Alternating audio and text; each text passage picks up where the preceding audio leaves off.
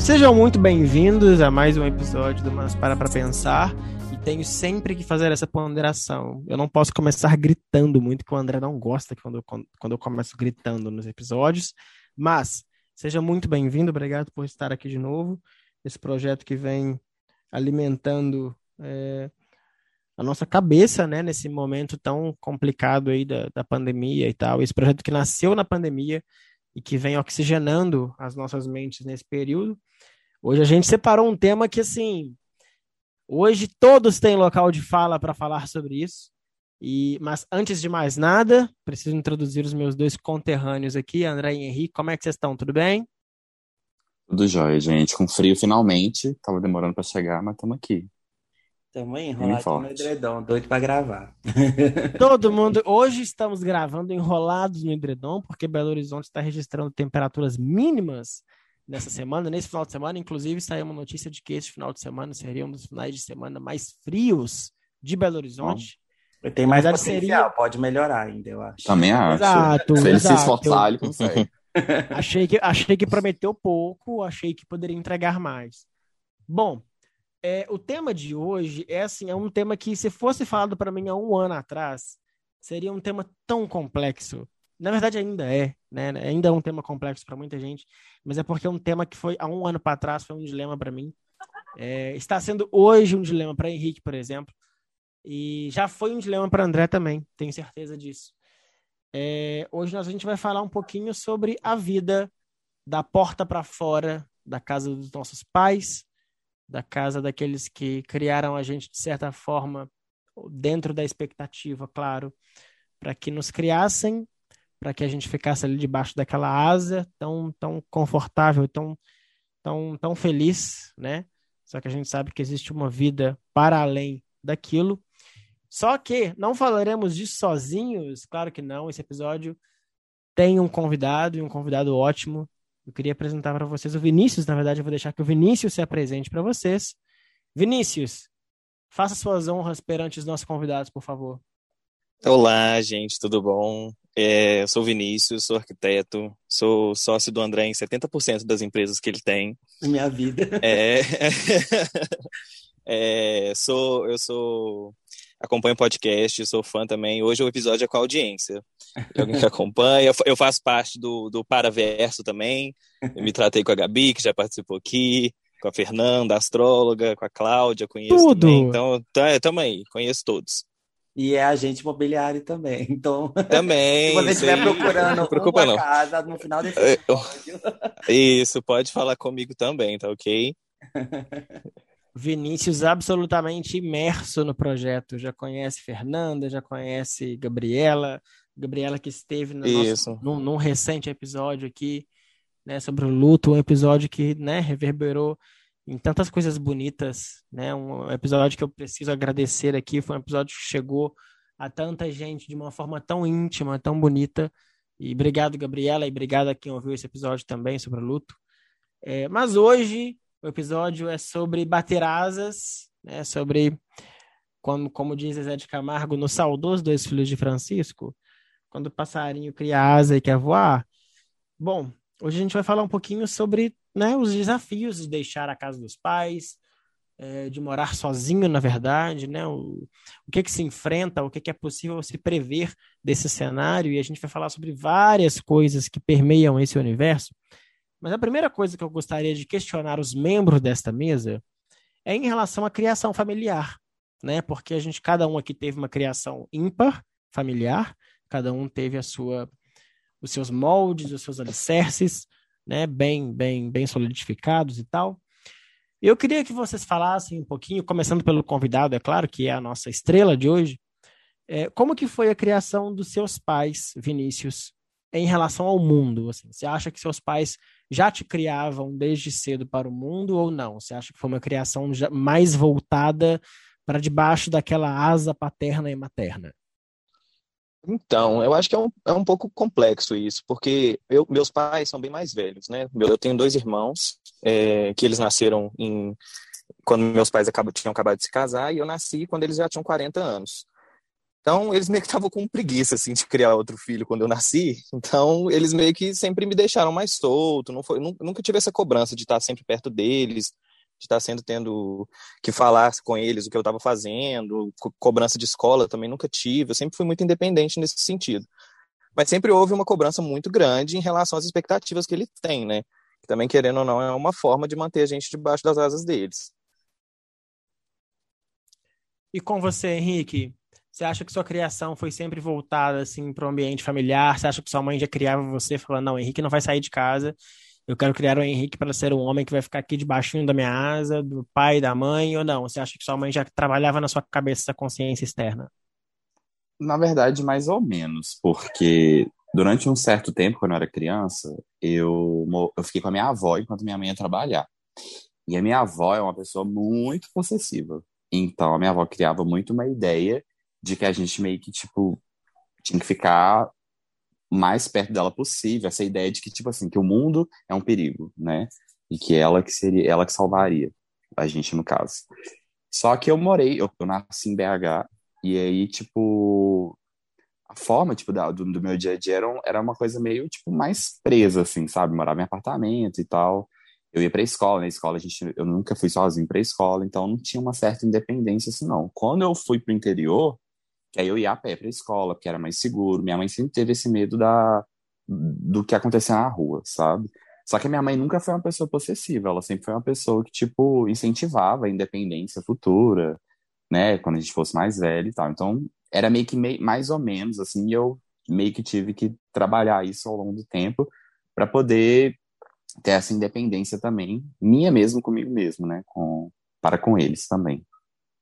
Entendi. André, como é que isso funcionou na sua vida? Você sempre foi estimulado a, a trabalhar essa independência da porta para fora, ou você sempre foi, ou, ou você recebeu estímulos para ficar mais ali sobre o cuidado dos pais? Nossa, eu fui criado. Se eu tivesse 12 anos, tivesse condição de sair de casa, para minha mãe tava ótimo. Sua mãe te empurrava? Zero problemas. Ela me empurrou, mas ela sempre incentivou muita autonomia, aprender as coisas. É por exemplo, é, quando, sei lá, quando alguém falece, o povo começa a brigar por herança, ela fala, ó, tô te dando educação, tô te dando não sei o quê, então para você se virar no mundo, você ir criar suas própria, sua própria vida, não precisa se preocupar comigo. Hoje mesmo a gente estava brincando que, algum, que, que ela, ela falou alguma coisa assim de Ai, nossa, vocês vão ter que cuidar muito bem de mim. Eu falei, você me trata bem, que eu te ponho no asilo bom. Brinca... A gente tem essa brincadeira. Aqui em casa a gente trabalha uhum. um pouco de sarcasmo e ironia. Ah, é... Mas ela sempre me criou, falou, olha, filho não é companhia. Ela sempre foi uma frase que saiu da boca dela várias vezes. Ela não adianta ser, para mim, filho não é companhia. Vai ter sua vida. É, não, não tá falando muito, porque ainda estou aqui, mas por Frase pura preguiça mesmo. Frase complexa, filho não é companhia. Para ela, né? Ela não acha que filho. É porque aqui em casa a gente foi criado para tipo sair junto e ficar. Minha mãe não Entendi. é essa pessoa que fica, ah, vamos aqui ficar todo mundo aqui conversando, batendo. Não. É tipo cada um por si e tudo mais, e, e funciona, sabe? Não, não, eu acho engraçado quando tem muita interação, na verdade, porque aqui em casa não é muito comum. Mas minha mãe sempre me criou para a vida, assim. A hora que você puder, um dia que eu brinquei que eu tava saindo daqui, deu cinco minutos, ela, nossa, esse quarto aqui vai dar um ótimo escritório. Eu, mãe, ainda não saí. Mas é, eu, eu, hoje eu tô onde eu tô, hoje eu moro com ela por puro comodismo mesmo. Exato, né? Porque assim, você contou essa história, mas de certa forma você ainda mora com ela, né? Então você, você encontrou um certo equilíbrio, né, para poder ficar com ela. Total, total. Porque ela não é. Ela não me bota pressão, ela não me cobra nada, então para mim tá é tranquilo, né? Eu já morei fora, né? Me antecipando, morei fora uns seis meses enquanto em casa reformava, então experimentei o que é morar sozinho. E... Ah, eu queria. Eu tô com obra em casa agora, tô precisando ficar fora de casa. Nossa, foi assim. Primeira martelada que deu no meu quarto, eu falei, gente, vou me mudar. Menor condição de eu ficar em casa. E eu ia ficar um mês e fiquei seis. E aí, quando eu voltei, uhum. foi o BO. Mas, enquanto eu morei sozinho, eu vi que dá para viver. É, a gente fica pensando, gente que ganha um salário mínimo. Fala, aí, lembrando que aqui todo mundo falando dentro do recorte muito bem específico, né? Mas, é, a gente vai falar disso ainda. É, como eu vi que dava para viver. Eu falei, gente, tem gente com salário mínimo que mora e paga filha, e eu com salário desse eu não consigo morar sozinho. Mas quando eu voltei, eu falei, hum, esse negócio da roupa não voltar dobrado para gaveta, esse trem de ficar gastando é, salário gastando, sei lá, R$ 1.500 para manter e tal, sendo que eu posso estar em casa. Isso pesou na época, isso deve ter seis anos, tenho seis anos. Mas aí agora eu já estou no gatilho, já para sair de vez mesmo. Mas eu fui naquela, eu fui criado, voltando aqui, colocando a questão da igreja, eu fui criado para ter meus 22 anos, estar tá casado e sair de casa porque eu casei, né? É, não, não fui criado para, ai, nossa, na hora que você tiver independência. Há muito tempo atrás, na época da, da da igreja era você vai casar, e aí quando você casar, Exato. você vai construir a sua casinha com a sua cônjuge. E as Exato. pessoas levam um susto, né, quando você sai de casa porque você não casou. Uhum. Eu lembro que quando eu fui comprar coisa, tipo assim, é, roupa de cama e tal, a mulher me perguntou: Ah, mas você tá casando? Eu falei: Não. Só tô indo morar sozinho. Quem dera, pelo menos eu dividi o valor. É, quem dera, isso mesmo. Um ponto importante, assim, que a gente tem que ponderar nessa nessa análise, na verdade, né, da, da, nossa criação, assim, eu não sei se vocês passaram por isso, eu gostaria de ouvir vocês, principalmente o Vinícius, é em relação à superproteção paterna e materna, né, porque por mais que um pai mãe, ele cria gente, assim, óbvio, tem pais que são conscientes, tem pais que não, tem mães que são conscientes, tem mães que não, é, que criam a gente pensando na possibilidade externa, e tem pais que acham que vão manter os filhos ali debaixo da rédea e debaixo da asa o tempo todo.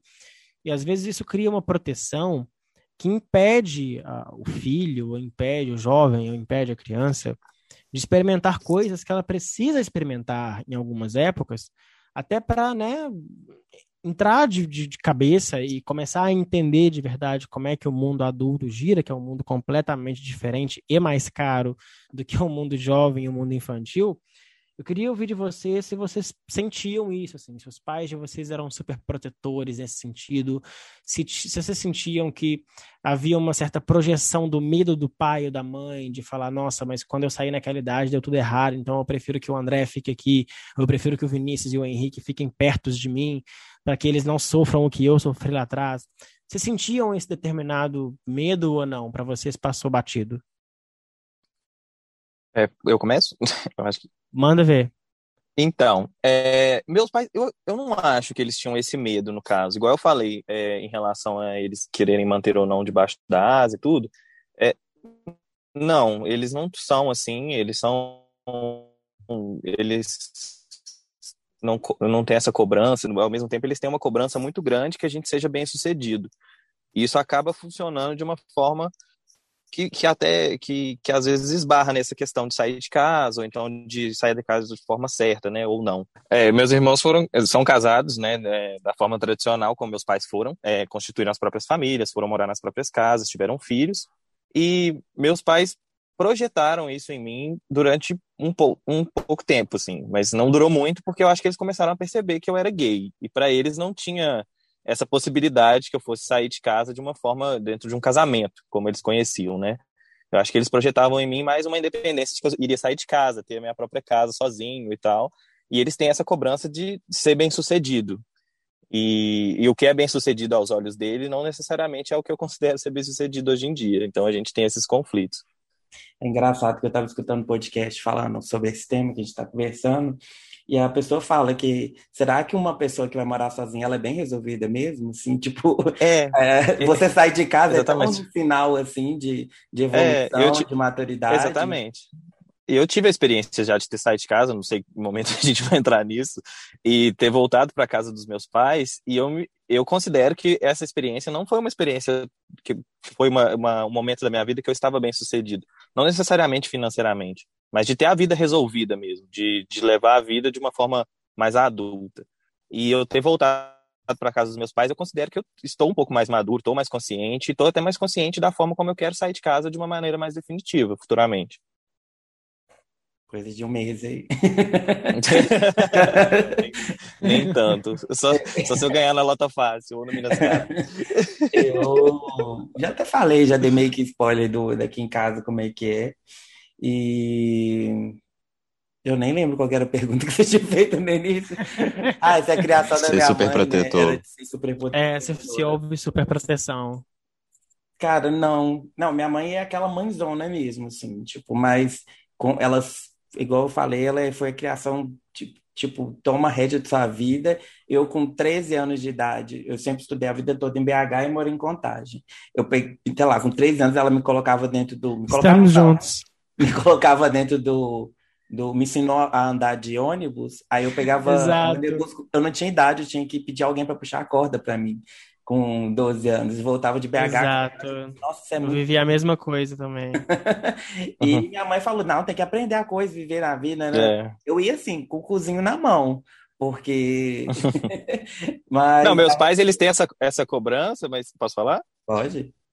Mas eles têm, eles são assim abertos quando eu, quando, quando eu fui crescendo, eles eram abertos a, a passos que eu queria dar em, em, direção à liberdade, sabe? Eles cobram muito essa questão de ser bem-sucedido, mas eu lembro uma vez que eu estudei no centro e eu moro na periferia, né, de BH.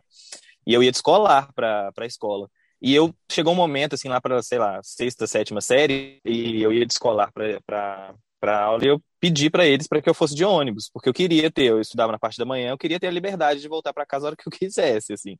Então eu ficava enrolando na escola, dava um rolê pelo centro, fazia várias coisas e eles deixaram, eles autorizaram e falaram: ah, você tem o conforto de ir de escolar, mas você quer mesmo ir de ônibus por conta dessa liberdade? Eu falei: quero. Aí ficou. Então, eles foram tranquilos nesse sentido. Então, lá em casa, lá em casa foi assim. Igual eu falei, não eram exagerados, a exagerada era mais minha avó.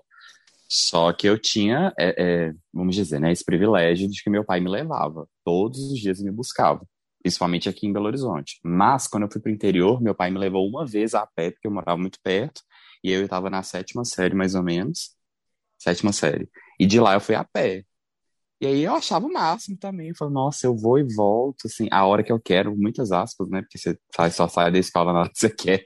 Pois é. Você pode, né? Mas é. eu achava. É a hora que, eu, assim, quero, adulto, mas a hora que a escola libera. Eu ach, é, eu é. achava que eu era adulto e etc e tal. Então, assim, só que meus, minha mãe e meu pai, eles tinham, eles tiveram uma, uma forma também de nunca interferir muito no assim, nessa questão da decisão, tipo, do futuro, por exemplo, sabe?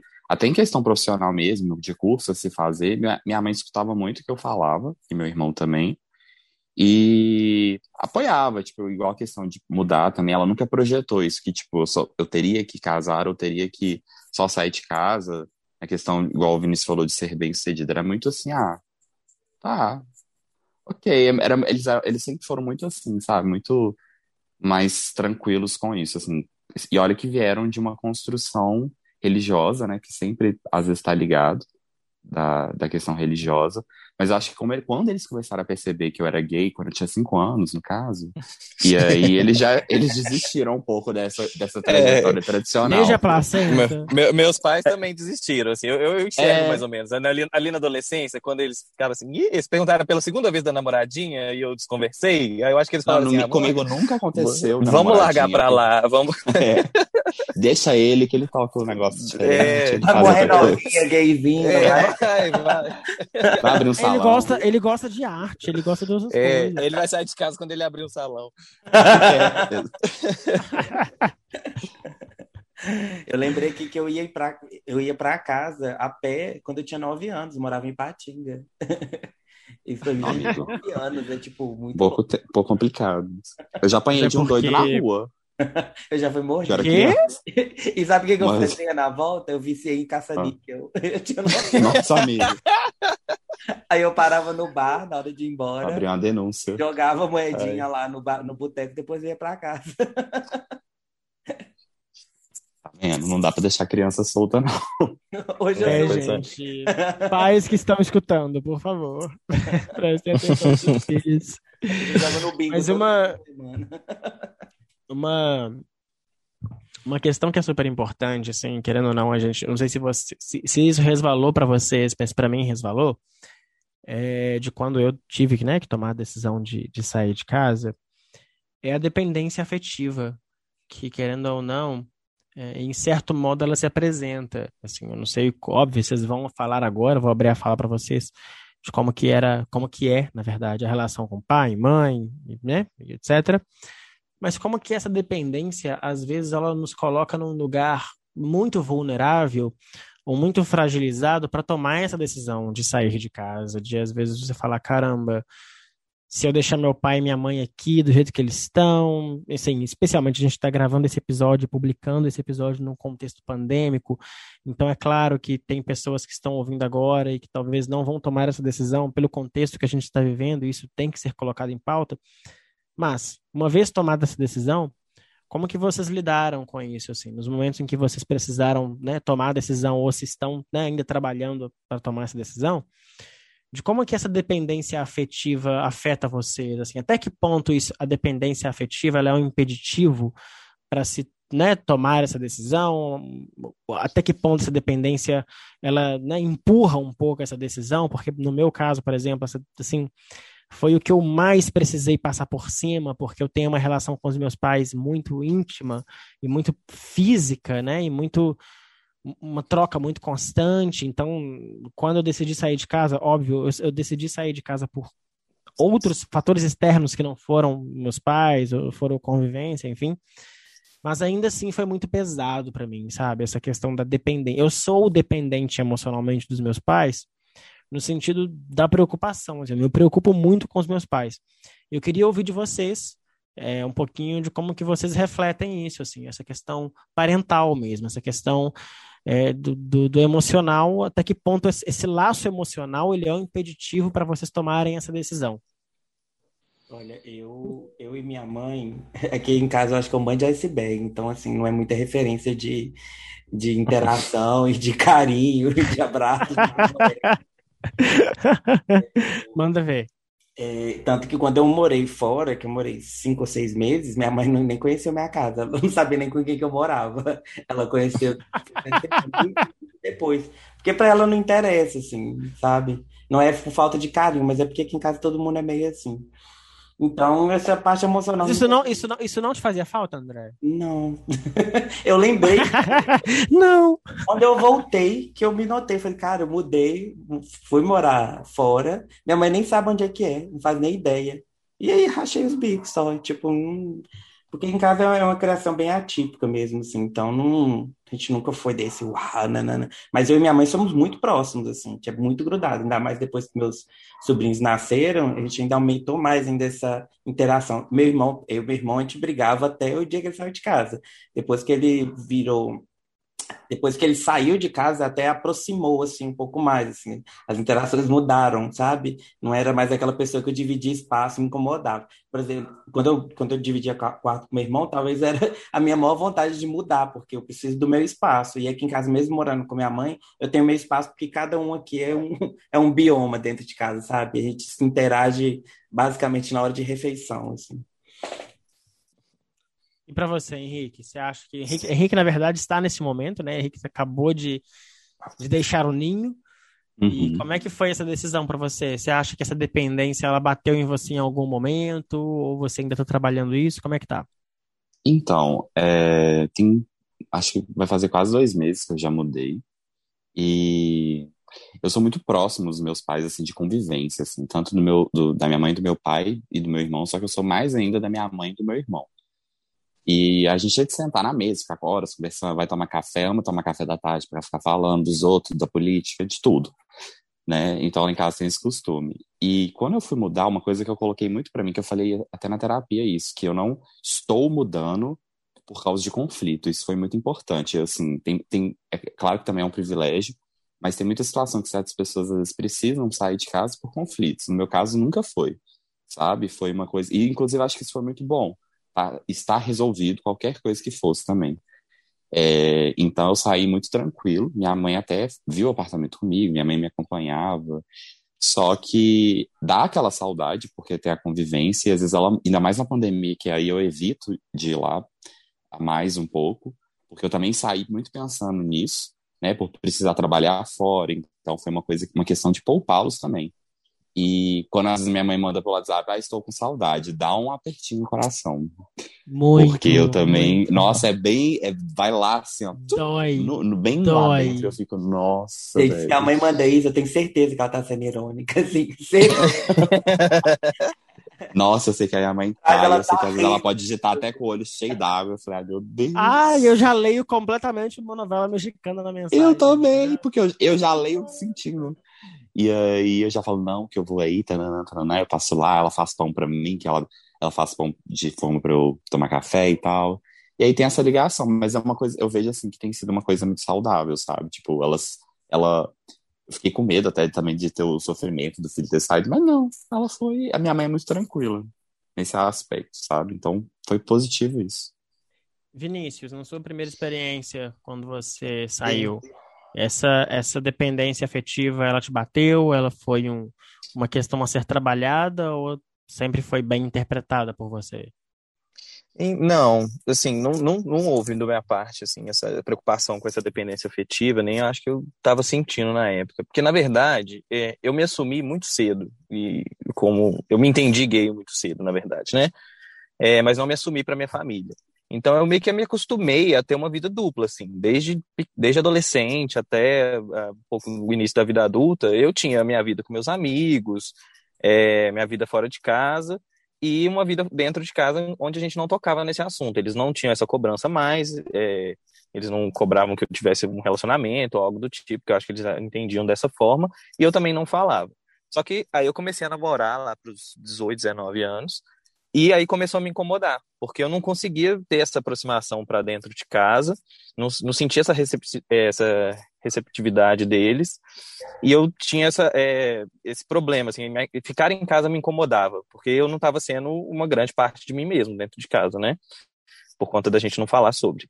Aí acabou que eu fui fazer intercâmbio, aí isso deu uma arrefecida, voltei do intercâmbio. Aí essa vontade ficou louca, assim, porque depois de um intercâmbio de um ano, onde eu não tinha, é, eu não tinha essa divisão de fora e dentro de casa, que eu morava com amigos, a minha vida fora e dentro de casa era a mesma, e era ótima. Quando eu voltei, isso começou a bater mais, e foi quando eu saí de casa, é, aqui em BH, né? E não, não senti esse, esse apego a, a, a eles, assim, até que meio que me afastei. E essa volta agora está nos reaproximando. É engraçado, né? Eu lembro que quando a gente estava quando a gente estava estruturando a pauta, o André até pontuou muito bem isso, é, de existir essa síndrome do ninho vazio, né, que a gente pensa muito em relação aos pais, dos pais, de, de como que, né, que os pais reagem, de como que nós também, enquanto filhos, reagimos, é, de ver o ninho completamente vazio, de ver como que isso vai, assim, eu, eu, pelo menos sou um cara extremamente preocupado nesse ponto, porque eu penso muito no que o meu pai e minha mãe sentem, eu, eu, a minha dependência, ela gira muito nesse sentido, assim. Eu, eu, preciso muito saber o que meu pai e minha mãe estão pensando e sentindo das coisas. E essa, essa síndrome do ninho vazio, ela me bateu com uma certa, com uma certa força, assim, porque muito embora eu tenho a, a eu tenho um irmão que vai ficar, que ficou com ele até um certo ponto. É, por outro lado, é, eu ficava pensando, caramba, tipo, meu irmão não vai dar o mesmo afeto que eu dava, meu irmão não vai dar a mesma atenção que eu dava, enfim. É, mas é, essa síndrome de pensar, falar, cara, meus pais estão sozinhos, e isso dá uma preocupação muito grande, pelo menos em mim gerava uma preocupação muito grande no começo de quando eu passei a morar sozinho, porque eu falava, caramba, se eles precisaram de alguma coisa, eu não vou estar tão perto igual eu estava antes. E isso dava uma, uma uma angústia, assim, de falar, meu Deus, eu, eu queria muito ser o, o, a, o braço direito mais rápido deles, e agora talvez eu não seja. Isso bateu para vocês, assim, de falar, caramba, tipo, meus pais estão sozinhos neste momento, e para vocês era tudo bem ou não? Para vocês eram pessoas preocupadas nesse sentido? Nossa, isso tá batendo muito para mim agora. Porque quando eu voltei para casa, eu não voltei por. Se eu quisesse ter continuado morando fora, eu, eu, conseguiria, assim, financeiramente e tal. Eu voltei por uma preocupação de que quando começou a pandemia, que eu voltei numa, em abril do ano passado, é, eu morava com os amigos, a gente não sabia se a gente. Todo, todo mundo era autônomo, a gente não sabia se a gente ia dar conta de continuar pagando apartamento, que era caro e tal. É, mas se assim, se eu fizesse um esforço e quisesse mesmo, eu teria continuado morando fora. Só que eu voltei por essa comodidade, assim, de estar na casa dos meus pais, preocupação com eles também. Só que agora eu vejo que eu estou construindo esse caminho para sair de, de, de novo de casa, que a gente tem uma perspectiva lá para o ano que vem, né, talvez, de, de alguma coisa poder melhorar nesse, no, no Brasil. É, de disso, que assim, nossa, quando eu sair de casa agora, como que eles vão ficar? Porque da primeira vez que eu saí, eu tava, eu tava me escondendo deles ainda. E quando eu voltei agora, esse um ano que a gente viveu juntos, a gente se reencontrou muito bem, de uma forma, tipo, hoje em dia meu namorado vai em casa, eles, eh, eles conhecem ele, a gente é, tem uma relação praticamente igual meus irmãos tiveram quando eles tinham, quando eles estavam namorando. Isso é uma coisa que eu nunca imaginei que eu teria. E isso me reaproximou deles de outras formas também. Tipo, hoje, hoje em dia eu vejo que eu, tenho gosto de sentar sexta-feira à noite com meu pai e com minha mãe e ficar tomando uma cerveja conversando. Por mais que eu tenha conflitos muito grandes com a minha mãe ainda, é, é, mas eu, eu sinto essa, essa de que eu vou ser o que vai abandoná-lo sozinho. Justo. André e Henrique, vocês sentiram essa questão da de vocês, né, querendo ou não, quando sai de casa e o pai e a mãe ficam sozinhos em casa, a preocupação do bem-estar deles bateu muito em vocês ou não? Cara, é... eu acho que vou ficar repetitivo né, nesse episódio, mas... O André vai falar, não, claro que não, não nós estamos muito não. bem. Minha mãe não sabe nem que eu tô em casa aqui agora. Minha mãe não sabe nem que eu voltei, tem um ano que eu voltei, ela não sabe. sei lá, eu era aquela pessoa que ia pra casa com meus amigos na sexta e voltava no domingo, ela não sabia nem com quem eu tava, assim. Nunca nem perguntou, porque ela não interessava muito, sabe? Eu também não fui uma pessoa que dei muito trabalho, assim, nessa questão, então ela nunca preocupou muito. Eu sempre fui. Você ri muito, Vinícius. Tem trabalhos pontuais. Num contexto grande, é, não tive muito esse problema, então, mas depois eu acho que engatilhou todo mundo, depois que a gente vê The Father. é... Nossa, sim, nossa, total, eu tô oh, totalmente engatilhado. Por favor, não Meu vamos Deus. mencionar esse filme pra não chorar no meio da gravação. pois é. The Father, ele fala muito sobre envelhecer, né? E você fiquei pensando, sim. na verdade, o meu, eu não emburaquei tanto, mas eu fiquei muito refletindo, assim, tipo, a gente envelhece, né? E, tipo, minha mãe vai envelhecer, e aí como é que funciona hoje, sabe? Como é que isso funcionaria? Mas minha reflexão só, só, só teve isso, assim. Mas é aquilo, né? Vamos ver quantas vezes eu vou repetir aqui que em casa minha mãe é totalmente fria, eu também. e a mãe sempre foi muito respostas... independente, sabe? Ela tudo. Eu acho que muito do meu temperamento de fazer muita coisa vem dela, assim, de. Ela não gosta de pedir favor, eu também detesto pedir favor. Então, se ela puder aprender, quando ela me pede qualquer coisa, ela falou: me ensina, não quero que você venha e faça para mim, porque ela não quer me pedir nunca mais aquele favor. Então, ela sempre foi, tipo, muito. Tipo a mãe que pede para ensinar a usar o celular, aí você, você ajuda a coisa para ela, fala, mas eu queria que você me ensinasse, eu não queria que você fizesse. Exatamente, ela é exatamente. ela sempre foi muito autônoma, assim, até hoje, não tem zero limitações. Quando ela precisa te pedir, Aí ela quase, é igual eu, assim, quando precisa pedir um favor, quase morre, porque queria fazer sozinho, sabe? Então a gente foi tudo aqui criado meio independente, sabe?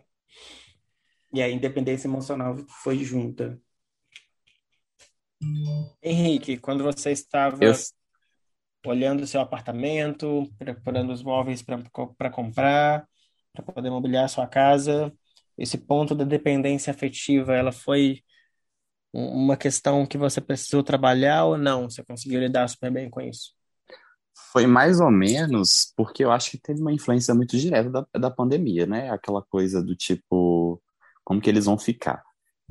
E aí eu ficasse a ficar pensando, né? Nossa, aconteceu alguma coisa, você não tá lá e tal. Isso vinha na minha cabeça, às vezes, acontecer disso. Só que aí eu pensei que também minha mãe é muito independente, né? E o tava, meu irmão continuava lá. Então eu pensava, ah, tem mais uma outra pessoa, né, lá com eles. Então, eu fui, fui me resolvendo com isso. Mas com o tempo, é, é, essa questão de morar fora já era uma coisa que eu estava amadurecendo há muito tempo, porque como eu morei no interior, eu voltei para capital para poder fazer faculdade. Só que eu fui morar com família, com parente, que é uma outra forma assim bem complexa relacionamento. Nossa, assim, é muito difícil, sabe? Não é fácil.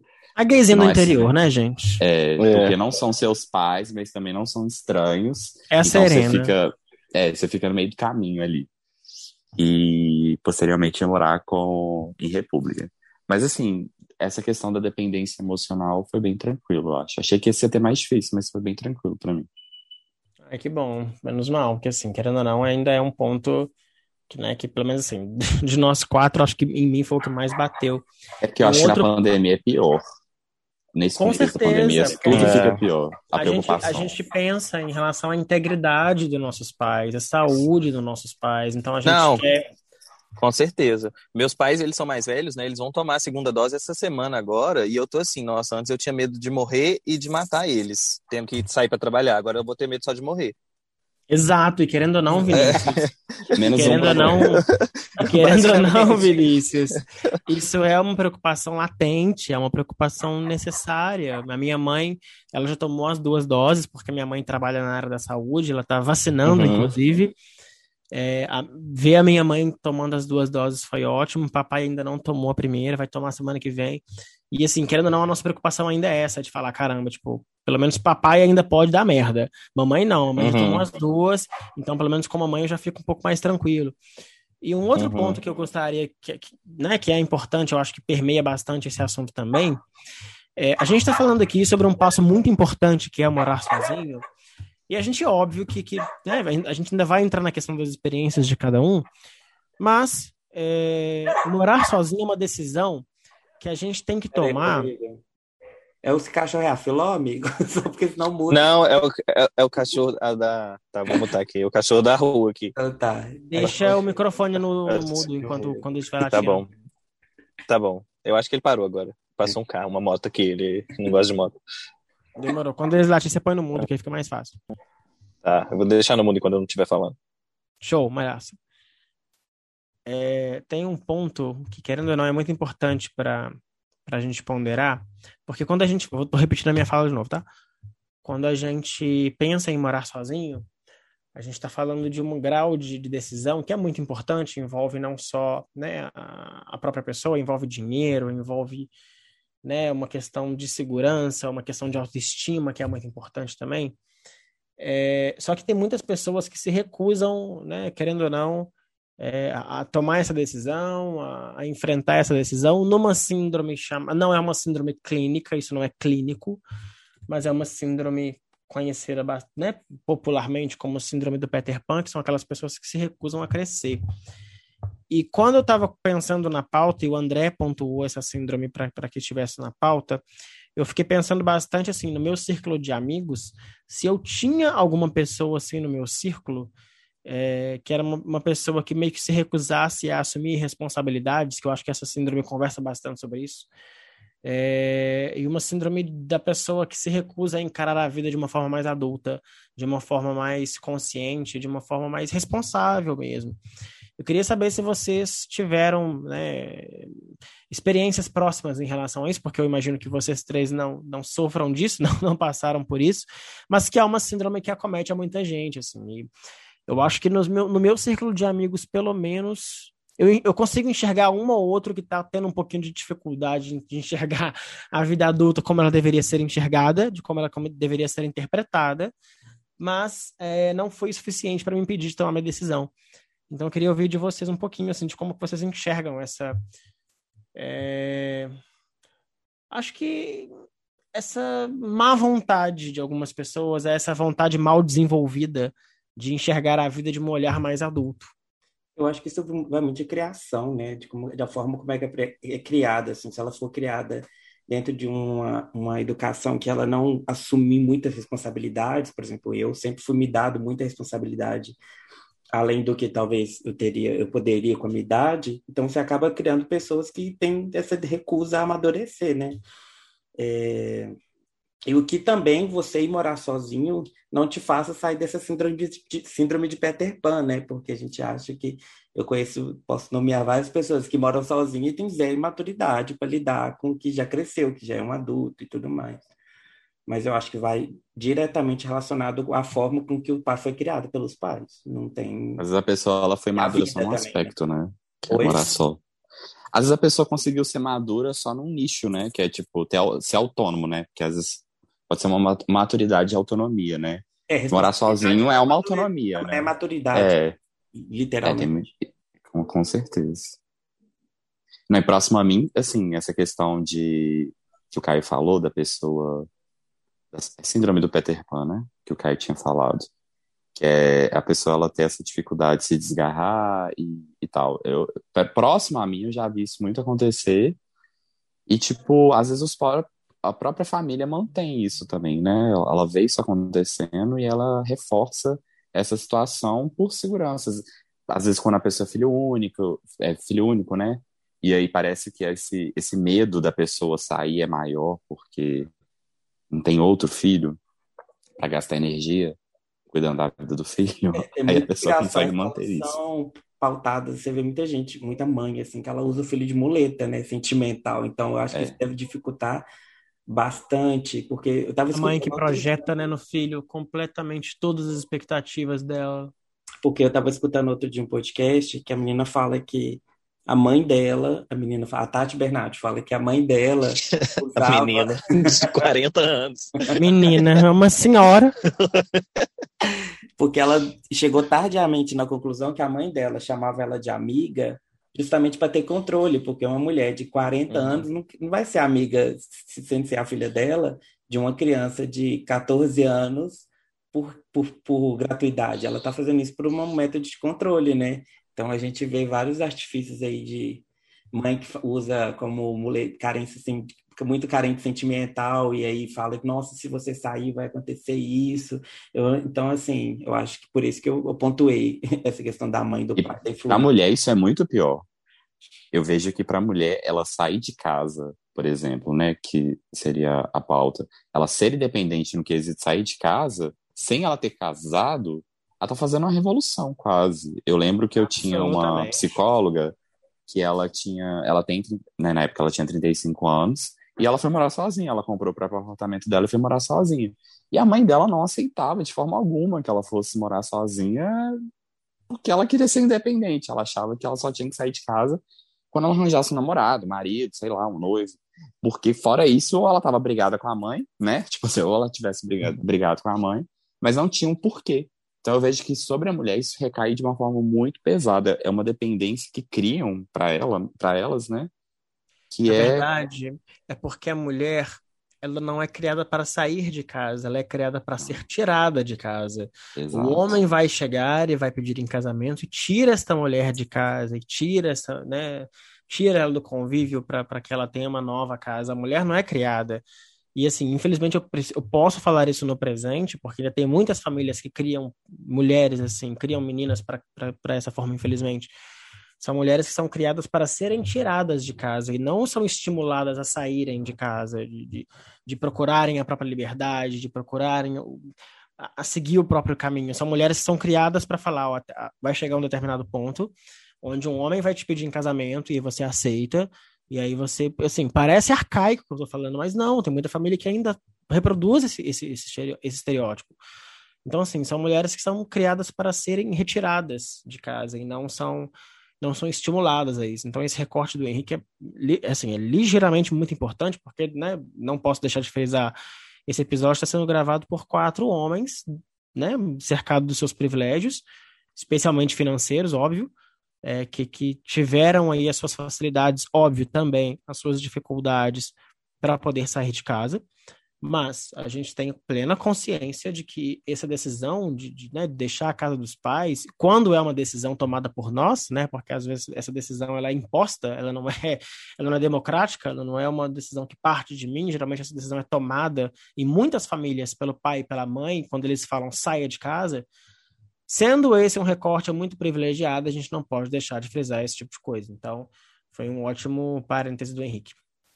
Eu, eu concordo. Eu acho que quando eu saí de casa, é, depois que eu voltei do intercâmbio para morar com amigos, eu acho que se fosse a minha irmã, o Huawei em casa teria sido muito maior, assim.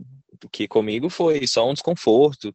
E não, não porque eu não estava saindo da forma como meus pais viam como seria bem sucedido para eles. Mas se fosse a minha irmã, com certeza seria muito pior. E até essa cobrança que eles têm, eles não têm essa cobrança tanto afetiva assim, eles, é, apesar de serem muito dependentes é, de ajuda e tal, porque eles gostam de que a gente faça favores para eles, mas eles, é, eles projetam, por exemplo, na família da minha irmã, a, a, a parte do bem-sucedido para o marido dela. e projetam na família do meu irmão para o meu irmão.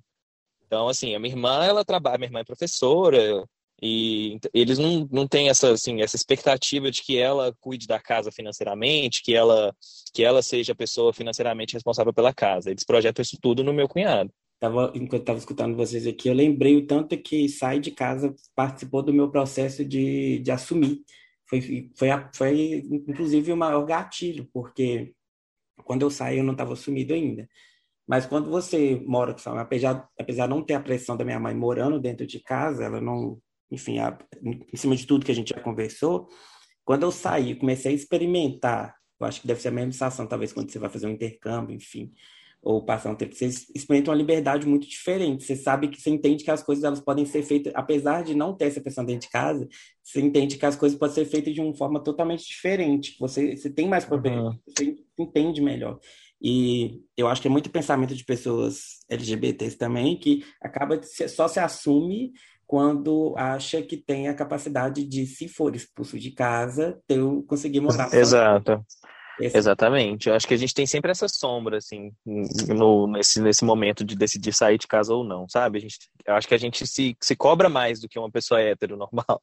É, Tanto normal é. é ótimo. É, uma pessoa hétero que... É, óbvio que essa pessoa hétero provavelmente vai seguir um caminho tradicional, lógico que tem pessoas héteros que não seguem, mas a grande maioria segue ainda o caminho de casar, comprar uma casa e, e morar. Mas a gente tem essa super preocupação de que tem que sair de uma forma muito bem definitiva e, assim, meio que dar tchau e bater a porta, sabe? Lógico que também tem pessoas que têm outro tipo de relação com os pais, mas a muito grande parte da, da gente sai dessa forma. A gente é tem que, ser mais rápido em tudo, né? A gente tem que ser, é... ganhar o dinheiro mais rápido primeiro, porque se igual se acontecer alguma coisa, você já tem um amparo econômico seu para poder resolver uhum. essa situação. E, e, aí tudo tudo é mais rápido, tudo tem aí até por isso que eles falam, né, que a maioria dos gays são, consomem mais, etc, mas é porque tipo, é aquele desespero de tipo de acontecer alguma coisa errada e você não tem o que fazer. Eu já assim, próximo a mim, eu tive um amigo do ensino médio que ele passou pela situação de ser expulso e ele não trabalhava porque ele estava na faculdade, a faculdade chamava muito tempo dele, na época ele fazia pesquisa na faculdade e ele não trabalhava. Ele foi expulso de casa por ser gay. E foi uma situação, eu vivenciei um pouco com ele isso, porque foi uma situação horrível, sabe? E a pessoa não ter o que fazer.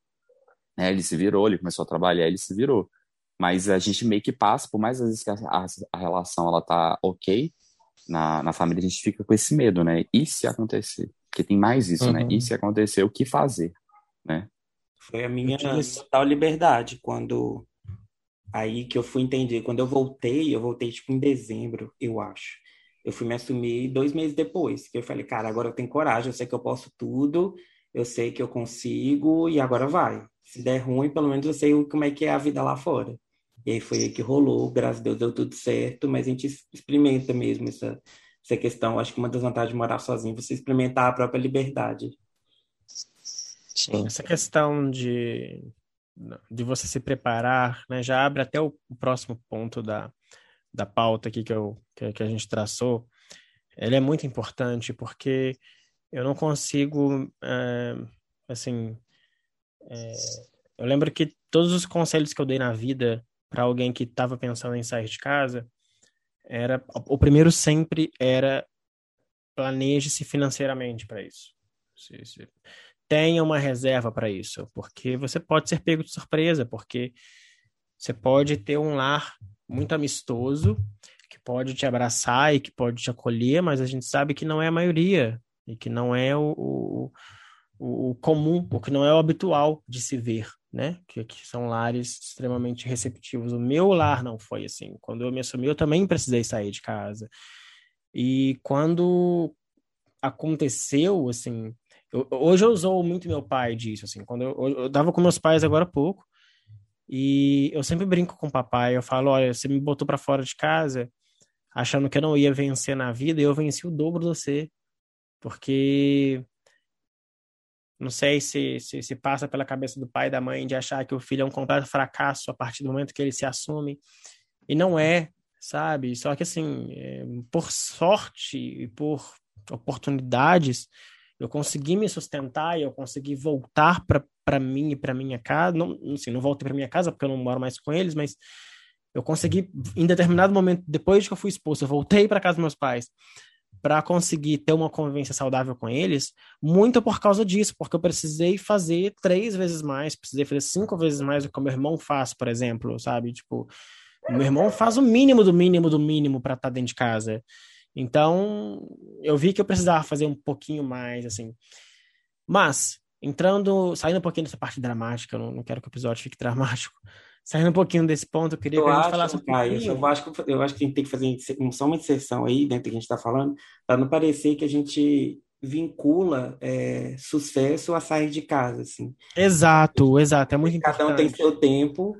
É, Exatamente. É, eu tô em casa, eu... não me sinto fracassado por causa disso, tá? Tipo, eu tô ótimo. Exatamente, tô... André, porque tem muita gente que trata a, a, a, esse êxodo da casa dos pais como se fosse o grande passo de sucesso, e não é. Não. Às vezes, o, o, melhor e maior passo de sucesso que você vai ter neste momento é continuar de perto de seus pais, é continuar perto da sua mãe, porque não é porque o seu amigo saiu de casa e foi morar numa república, não é porque o, o André, o Henrique, o Vinícius saíram de casa e estão vivendo outras experiências que isso se aplica a você, não. Neste momento, talvez não. Então, assim, é, é, um recorte muito importante mesmo, André. E você que está ouvindo agora o episódio, tenha isso na sua cabeça. Sair de casa não é sinônimo de, de sucesso. Assim como estar dentro de casa com o pai e com a mãe não é sinônimo de fracasso. Porque a partir do momento em que você consegue estabelecer uma relação extremamente sadia, extremamente confortável, onde você não enxerga a necessidade de sair, não tem porquê sabe? Não, óbvio, a partir do momento em que você tenha os seus porquês. Mas se você não tem, é um, um, um, recorte que não, não precisa ser forçado. Assim. Sair de casa e morar sozinha não é sinônimo de sucesso para absolutamente ninguém. Conheço pessoas que queimaram essa etapa e foram morar sozinhas e assim foi um completo fiasco. Foi um completo desacerto porque não eram pessoas prontas e preparadas para isso. E muito do que eu quero perguntar agora para vocês gira em torno disso, porque eu queria entrar agora naquela conjuntura de tomei a decisão, vou sair de casa. Moro com um amigo, moro sozinho, vou dividir um AP, divido com um namorado, divido com um amigo, vou para uma república com cinco, seis pessoas. O que que, que, que, que vocês enxergam como uma, configura, uma configuração ideal assim para vocês? O, o que que funcionou para vocês? Só, só, só, complementar. Achar o porque... apartamento que dá para pagar. É, o que o cartão passasse. Não, mas eu só queria complementar, porque esse ponto que o André levantou e que o, o Caio desenvolveu, é muito. Eu vivi muito isso ano passado. Por ter voltado para casa dos meus pais, eu, tipo, ano passado eu fui lá no fundo do poço mesmo, assim, em questão de, de depressão. E lidar com essa volta para casa e com essa, essa estigma de que estava sendo um fracasso eu ter que voltar para casa e outras questões óbvias de estar tá vivendo dentro de uma pandemia e tudo que poderia dar de ruim no, num ano, é, isso foi muito é, complicado de eu trabalhar e de conseguir enxergar de que ter voltado para casa não era um sinônimo de que eu estava é, sendo um fracassado. E de que sair de casa da próxima vez também não necessariamente seria uma questão de sucesso. São, são coisas diferentes né? São momentos diferentes e eu acho que o sucesso e fracasso na, na vida é se a gente está feliz e está bem naquele momento. E agora eu estou bem de volta na casa dos meus pais planejando sair de uma outra forma. Sobre o que você perguntou eu acho o seguinte. Depende muito do, do jeito de cada pessoa. É, se você é uma pessoa, por exemplo, que não consegue lidar muito bem com solidão, talvez não seria muito ideal você morar sozinho, por exemplo, não sei, antes de tratar isso, sabe? Porque eu acredito que quando você mora sozinho, você tem seus momentos de, de é, individuais muito maiores, assim, então você se vê sozinho muito mais tempo. É, e aí vai de temperamento também, se você é uma pessoa que não consegue lidar, porque eu acho o seguinte, eu sou, falando de mim, eu sou uma pessoa que sempre planejei morar com alguém, independente seja que for. Se for marido, namorado, amigo, enfim, porque eu gosto de dividir. Mas para você, você tem que entender que para você morar com alguém, as coisas não podem ser feitas todas da sua forma. Você vai ter que aprender a lidar.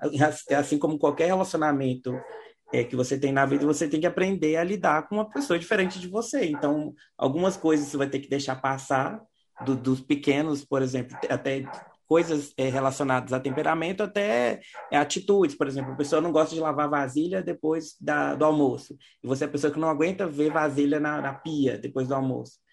Ou você pega e lava, ou você aprende a lidar que a pessoa vai fazer isso na hora que ela quer. É coisa pequena, mas dentro de uma convivência de um tempo maior, isso pode virar um beozaço, assim.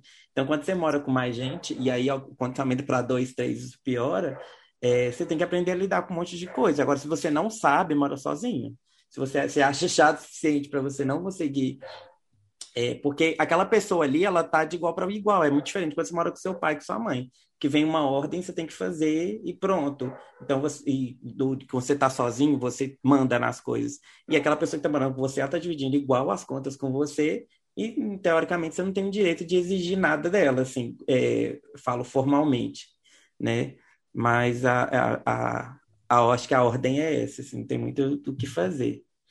Eu acho que também depende um pouco do momento da vida da pessoa. Também. Quando eu, quando eu saí de casa e fui morar com esses meus amigos, é, tá, fazia sentido naquela, quando eu saí, faz, lógico que tinha as questões de, de que eu estava me afastando dos meus pais, por todo o contexto de não ser totalmente assumido em casa ainda e tal, mas fazia sentido, eu era bem mais, hoje eu tenho 28 anos, eu saí com 25 ou 26, não sei, é, e fiquei dois anos fora, é, foi isso. E eu estava ainda terminando faculdade, eu estava em outra, outra, outra vibe, sabe? E chegou momentos que a casa, com o agregado que estava sempre lá, a casa tinha seis pessoas. E eh, isso não me incomodava o fato da casa ser uma bagunça naquele momento é, em alguns momentos e tal, e que também a, a, a, convivência era muito boa, a gente era muito amigo, a gente tinha é, momentos que a gente curtia juntos e tal. Só que hoje eu vejo que o próximo passo que eu der de sair de casa de novo, com certeza eu não vou fazer isso. Porque agora, estando fora daquela situação, eu vi que ah, micro coisas me incomodavam, tipo essa que o André tá falando, sabe? Que cada pessoa tem um tempo. Seis pessoas são seis tempos diferentes. Então, são seis possibilidades de você se incomodar com alguma coisa. Isso é super normal. Então, acho que depende muito do momento que você tá, tá querendo. Faz sentido se você é muito novo e, e consegue relevar essas coisas. E depende também dessa do, do que você enxerga como prioridade dentro de uma casa, assim. E eu me vejo agora saindo de casa para morar é, com um amigo, para morar com um namorado, para morar sozinho. Eu não me vejo um problema de, de morar sozinho. Mas eu, eu construo esse futuro de morar de uma forma diferente que eu já morei, assim, com menos gente. Henrique, quando você planejou sair de casa, a, a ideia principal e né, pioneira era morar sozinho ou você considerou dividir com mais alguém? É, não foi inicialmente sozinho de tudo, não. Inclusive, com, com eu conversei com o Vinícius, com o André. o né? André, é, a gente já, já quase todo mundo A gente teve, não é? Só que assim, eles estavam numa outra, num outro momento ainda, e para eles não seria, não seria de imediato. Eu cismei que eu queria uma coisa mais imediata né? Cismei não, né? Na verdade, já vinha com esse desejo e coincidiu de eu começar a namorar. E aí, assim, eu sempre deixo claro que eu não, não me mudei ah porque lá. eu namorei, mas foi um gatinho. A emocionada, gente. A emocionada. A emocionada. mas eu, eu coloquei não me assim, mudei, mas tem uma foto dele na parede da minha casa. É.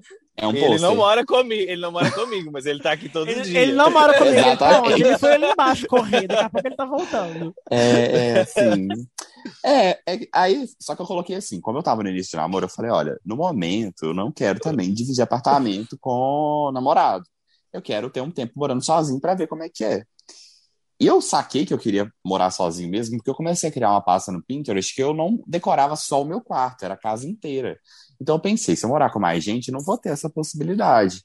Ai, então amigo, eu tinha esse desejo. É, Exato. Quando você mora com muita gente, é, é, muito difícil você sentir que aquele espaço total é seu. Sabe? É, a pessoa quer pôr um filtro dos sonhos ali, você Isso. tem que aceitar o filtro dos sonhos. Eu, eu senti que meu quarto era meu. Eu senti que meu quarto era meu, eu senti que o banheiro, um, o banheiro que eu mais usava era meu e de mais alguns, e a sala e cozinha eu não sentia que era minha, de, de forma alguma, sabe? Porque era de todo mundo, então é, é, isso faz muita diferença também. Então foi isso que pesou. E aí eu falei, não, vamos ver como é que é morar sozinho. Porque se também não der certo, a gente vai vendo o que que faz. Tipo, um jeito, Você põe jeito alguém, Você põe, é, alguém, alguém, e o aluguel fica mais barato.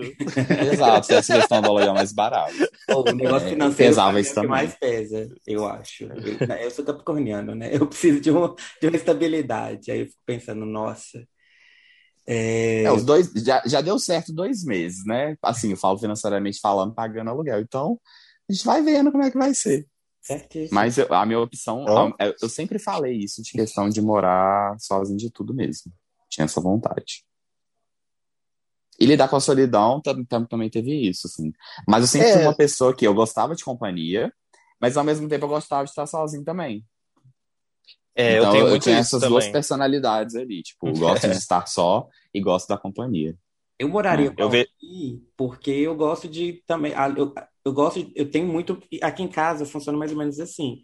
O quarto é o local sagrado de cada um. Então, assim, a gente quase nem entra no quarto dos outros aqui e tem o espaço de convivência. Então, eu preciso ter momentos meus sós, mas eu adoro fazer, por exemplo, isso que a gente está fazendo aqui, conversar. Então, para mim, morar com alguém é poder, Sim. a hora que eu tiver afim de conversar algum papo legal, eu vou para a sala ou ver um filme junto. Eu gosto de ter companhias é a, fora dos meus momentos de, de sozinho. Assim. Domingo é meu dia de ficar sozinho, por exemplo. é, eu vejo isso eu vejo isso agora com meus pais também, porque eu gosto, eu sou tipo, a gente se parece muito, né, André? Uhum. Dessa questão de convivência. De, a gente gosta muito de ter nosso espaço, assim, nosso momento. A gente viajou junto, a gente acordava, ficava duas horas sem conversar, e depois ia conversar, começava a falar. e tava ótimo. Mas eu vejo com meus pais que às vezes eu sinto vontade de, sabe, é, cozinhar calado, sozinho, e minha mãe tá lá na cozinha, meu pai tá passando pela cozinha, e isso me incomoda. E isso me incomodava também quando eu morava com meus amigos, sabe? Que eu chegava em casa cansado, eu queria só desestressar, ficar calado, fazer uma coisa para mim. É... Mas ao mesmo tempo eu também sinto falta morando com meus pais de pegar alguém para assistir uma série, sabe? Alguém para conversar de algum assunto que seja mais é... É... uma coisa mais de amigo, uma coisa mais que não seja relação familiar, sabe? Eu brigo direto, que minha mãe foi ontem. Foi ontem, foi. Uhum. Ela fica, ela também gosta da cozinha só para ela. E às vezes eu tenho que fazer minha comida vegetariana e a dela, e ela fazendo a dela. Uhum. Nossa, essa cozinha aqui tá pequena demais. Eu falei, tá na hora de você mudar, né? tá na hora de você sair, né? Aí a gente brinca do asilo, que eu vou jogar ela lá. O negócio que acontecia comigo, que foi o que o Vinícius até deu um exemplo, comigo acontecia tanto na cozinha também e acontecia na televisão, porque eu via televisão na sala e aí eu começava a ver uma série. E a minha mãe é muito curiosa. E aí eu tava no quinto episódio da décima sétima temporada. Assistindo um e ela começava, quem é esse? Mãe, Quem é essa suru, essa suruba dos personagens, o que tá rolando? Não, e ela, por quê? Por que que esse... Não, que que ele... Como é que ele chama? Eu falo, mãe, pelo amor de Deus. É, tipo isso. Sabe? Aí e é legal. Isso é uma coisinha pequena, mas é... você começa a pensar nisso também é uma coisa que é difícil você ter se você morar com um amigo, sabe? A pessoa provavelmente vai saber respeitar esse seu espaço, sabe? Seu quarto, você vai estar tá lá, você não vai querer ser incomodado, lógico. Eu acho que com, a fa com família realmente é diferente por isso. É, é, meio que você é obrigado a se relacionar, sabe? É, a minha mãe, ela aprendeu a bater na porta para abrir a porta, porque a gente teve que brigar com ela. Só que ela ainda faz isso em segundos. É tipo, se você estiver fazendo algo, não dá tempo nem de esconder. Porque ela bate uhum. e abre a porta. Eu, assim, ela uhum. vai bater com uma mão segurando com a maçaneta na outra, né? Então. Uhum. É... E eu, e eu falo assim, aí eu falo numa coisa que, que acho que não, vocês não, não, não sei se vocês chegaram a vivenciar isso, foi questão de morar com parente, porque aí a, fica mais reduzido ainda. Tipo, você se reduz ao seu quarto e a sua área comum é, por exemplo, se, se tá todo mundo vendo TV, você não pode falar, ah, eu gostaria de ver TV. Não, se você não tem a TV no seu quarto, você não vai ver televisão, ou só quando não tiver ninguém. Porque a prioridade é das outras pessoas e você é aquele limbo ali. Quem, tipo, quem é você? O que, que você faz? Uhum é, é bem bem ruim mesmo. É, imagino que deve ser, é bom, a, de todas as experiências, essa deve ser a pior. Assim. Vamos eleger ela. é, Vamos eleger essa Parabéns, Henrique, você assim. teve a pior Parabéns, experiência. Parabéns, você ganhou. eu morei, olha, eu morei três anos nessa situação e foi uma situação muito complicada, assim, porque desgasta a sua relação com quem você mora e você não vive muito bem, não. Você tá escutando esse podcast, um beijão, tá? É, eu tô tentando não citar nomes, mas acho que vai a carapuça vai servir muito. Beijo.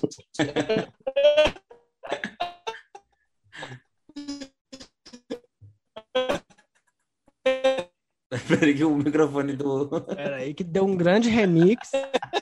Seu microfone. Seu microfone ficou melhor. Nossa, mas deu um remix aqui o David Guetta no seu microfone. Que... Gente, que assustador. Eu me Não é? é? Invocação do mal. No é... meu? Foi. É. Ah, nossa, gente. A outra voltando como se nada tivesse acontecido. Ai, incorporada na Belle. Ele... Ai, eu passei no umbral aqui agora, nem vi. Bom, é, para a gente poder concluir esse episódio de uma forma muito otimista e, né, não desencorajando ninguém a, a, tomar a decisão de morar sozinho, mas eu acho que a gente pontuou aqui questões importantes que precisam ser colocadas na mesa quando você quer tomar essa decisão, se essa for a decisão mais inteligente. É, eu gostaria que vocês falassem um pouquinho, o Henrique, um pouquinho do que ele já está vivendo, eu consigo falar um pouquinho também do que eu já vivo há um ano. É, e Henrique, ó, e André e Vinícius, é, que vocês pontuem também das experiências de vocês. É, o que que foi de gostoso assim para vocês? O que que foi é, prazeroso para vocês nesse momento assim de quando você tem esse dá esse passo para fora da casa dos pais assim? O que que, que que vocês aproveitaram de mais legal assim que vocês gostariam talvez de repetir, você, né? André e Vinícius principalmente, porque eu e Henrique a gente já mora sozinho.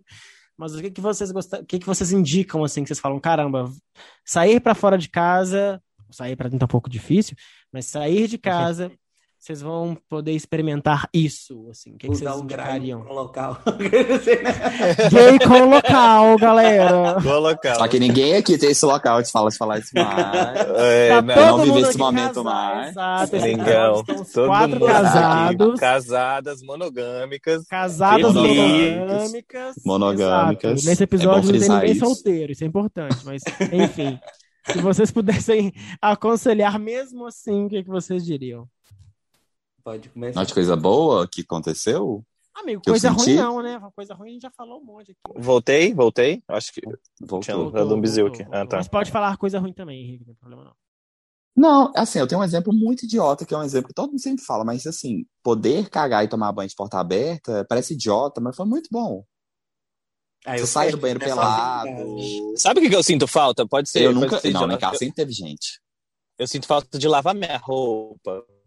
Nossa. Na hora Peraí que você incorporando o que eu quero, do jeito que eu quero, eu sinto muita falta de lavar minha roupa. Pode voltar. eu odeio lavar roupa, acho que é a pior atividade. Não, eu amo. A minha, é a minha atividade preferida de, de, de todas as casas é lavar roupa. Eu amo lavar roupa. Eu, eu amo diagramar a máquina, sabe? Pensar quem que vai com quem, que, como é que faz, a hora que Nossa, vai. Nossa, amigo. É a pior atividade, somente. A maior mentira que conta quando você vai morar é só é que a máquina de lavar faz tudo. Ela não faz nada. Eu fiquei com meus sovacos todos amarelos quando eu morei sozinho. Ainda lava mal. Ai, aí não sabe lavar roupa. Esse lá, é o de máquina. E principalmente, saibam escolher amaciante, gente. Isso é Sim, muito importante. Aí comprar um barato, Isso é importantíssimo. Um barato que não Isso é importantíssimo. Tem que ser concentrado. Downy ou Compost? É. Não, Downy, não, por favor. Downy. Eu comprei o mais barato. Eu comprei que é um terço do valor do Downy. A, aquele amigo, amigo, eu amo o, é Mombiju.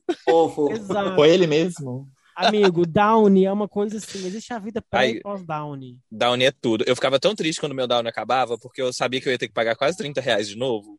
Ele é o triplo esperando. do preço do que eu comprei. Olha, mas uma mas coisa que eu senti bom. morando sozinho é que você nunca não tem o que fazer na casa. Sempre tem algo a se fazer. Tem, você Sim. vai ter coisas que você deixou para lá para fazer, na verdade que você escolheu Sim. ignorar.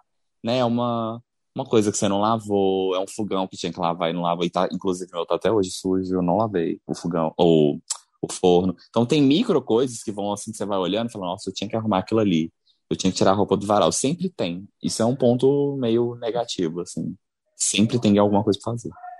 Não, isso rola. Eu, eu acho assim, é, eu acho que para quem tá querendo sair de casa, lógico, a gente sempre dá a dica de, de é, se planejar financeiramente. Eu nunca, isso não, nunca foi uma questão para mim. Quando eu saí a primeira vez também, super me planejei, não, não, nunca passei aperto. É, agora também, é, quando, eu vou, quando eu quiser sair de volta, eu só vou sair quando eu tiver certeza de que eu também não vou ter que passar esse aperto de volta. Mas eu acho que, assim, se você tem essas condições, esse privilégio, né, de conseguir financeiramente sair, é, é legal experimentar, sabe? Mesmo que você esteja na dúvida. Eu mesmo tenho certeza de que uh, foi muito importante eu ter saído de casa de uma forma que foi meio, meio atrapalhada e que me fez voltar para casa dos meus pais, em certo sentido, mas eu só consigo pensar numa possibilidade um pouco mais madura porque eu vivi essa experiência que não foi tão, tão boa assim, né? Então eu acho que é muito importante a gente se dar o, o momento de viver. E ter voltado para casa dos meus pais foi incrível. Eu acho que, assim, eles aprenderam a ser meus pais e eu aprendi, aprendi a ser filho deles agora, quando, quando a gente se reencontrou. Então, acho que a gente não teria essa experiência se eu não tivesse vivido esse momento que, que eu não me planejei corretamente, sabe? Eu acho que morar sozinho, a principal, pelo menos bateu para mim, foi a sensação de liberdade, assim, de achar que você pode tudo, até os, os primeiros meses, né? Depois você vê que quando você tem que, que o, que o que ele não vai sozinho pro, pra papeleira, é complexo. Mas essa sensação de, sei lá, de cuidar, de ter seu espaço, aquilo ali ser seu, a responsabilidade ela é uma coisa que me motiva muito. Então, quando eu me vejo responsável, eu meio que empolgo com aquilo, sabe? Então, eu gostei muito, assim. Eu experimentei existe um André pré e pós morar sozinho, assim. Eu voltei, tenho pretensão de sair de novo, mas agora por outro motivo e outra cabeça, mas a experiência foi tanto que eu me assumi porque o grande passo foi morar sozinho, entender o mundo como é que ele é, né? É, é, que é muito diferente quando você mora sozinho, mas eu acho que a melhor vantagem é essa, a desvantagem todo mundo já sabe, né? Que a, a, a vantagem é a responsabilidade, a desvantagem é a responsabilidade. É que, só que é a responsabilidade da parte chata, que são as contas, é, enfim, se mora com alguém também é lidar com outra pessoa que não é parente seu, enfim. Bom, eu acredito que esse episódio tenha sido um pouco, na verdade um tanto, né? É... aconselhador para quem deseja morar sozinho. Acho que é uma acho não, tenho certeza, uma decisão que precisa ser muito bem pensada, não pode ser tomada no calor de momento. E se acontecer de tomar no calor do momento e de você falar, caramba, está aí, né, insustentável, preciso ter meu, meu espaço, que você tenha as melhores condições para isso, que você analise todas as questões para isso, questões financeiras, questões pessoais, porque você precisa ponderar se de fato morar sozinho, estar sozinho é uma coisa que você lida bem, que você consegue reagir bem, é, ao passo que decidir dividir com outra pessoa, você precisa entender que fulano pode ser seu amigo, mas às vezes ele não é o melhor amigo para se dividir um teto, ele não é o melhor amigo para se morar junto. Isso é muito importante, porque tem amigo que para rolê é ótimo, mas assim, tem amigo que para você dormir e acordar junto não é legal. Então isso precisa ser colocado em pauta também. Bom, é, eu queria agradecer imensamente aos três, Henrique, André e Vinícius, pelo papo. É, eu acho que esse é um tema que, assim, é, eu já estou um pouco mais familiarizado, já moro sozinho há um ano, faço um ano nessa semana morando sozinho. E tem sido um, um período, assim, de extremo é, aprendizado para mim. Agora eu vou, porque assim, eu moro só, eu moro com mais uma pessoa e agora eu vou entrar num novo ciclo que é morar 100% sozinho e agora vai ser uma nova experiência para mim também. Então eu espero que você que está escutando esse episódio, que você encontre os mecanismos necessários e a motivação necessária e lembre principalmente do que o André pontuou mais cedo e eu faço questão de frisar novamente. Sair de casa não é sinônimo de sucesso. E estar dentro da casa do pai e da mãe não é sinônimo de fracasso. Muito pelo contrário. Às vezes, a melhor decisão que você vai ter naquele momento é a decisão mais inteligente, é a mais saudável. E saia somente se você realmente se sentir pronto e se as condições assim estiverem minimamente favoráveis. Do contrário, se você tiver ali um pai, uma mãe, um círculo, uma rede de apoio familiar que, que favorece com que você esteja dentro de casa, permaneça, aproveite aquilo, porque não é eterno também. E, enfim, já fiz aqui a minha palestra de dois minutos, você já pode tirar o seu copo d'água de cima da TV. André e Henrique, muito obrigado pela presença, muito obrigado Isso. pela gravação, pelo episódio. Vamos Vinícius, e Vinícius, muito obrigado por ter ficado quase uma hora e meia preso dentro do seu carro gravando esse episódio. obrigado, gente. Obrigado, obrigado pelo convite. Pela colaboração. Amei. Com quem que eu falo pro cachê? É com, é com o André. Fica lá na minha conta que você manda na minha conta, na minha vida então, tá É com a eu, grande eu vou, eu Comidaria Guerra, patrocinadora desse episódio. Isso. Exatamente. Ó. Os lanches foram da Comidaria Guerra aqui. Todo mundo. Vocês não viram, gente, mas a gente tava comendo. A gente tava Ele comendo, tava ótimo. Exato. E se você está escutando e não sabe do que se trata, Comidaria Guerra é o empreendimento do André, que tem um bolo assim, que eu só fui terminar ele ontem. Também. Então, Vinícius também. E que é. eu só fui terminar esse bolo ontem. De tão enorme e saboroso que está. A amiga venceu. ah, meu amor. Não, eu ia falar isso. Ah, eu sinto muito, galera. Eu sinto muito, Socorro. galera. Tem um mês que eu tá Acabamos de descobrir que o bolo tem validade. eu, tá atenção, bem. galera, vocês acabaram de receber um selo novo do Inmetro, porque eu comi e não passei mal. Portanto, pois podem é, comer. Ó Passado um mês, não tem problema nenhum, galera. Não tem gastroenterite, não tem nada. Pode comer, não tem problema nenhum. Vai nomear agora é comam dentro do, comam dentro do passo sugerido. Meninos, muito obrigado pela atenção e tempo de vocês. Obrigado a você que escutou até aqui e até o próximo episódio. Até, beijo. Beijo.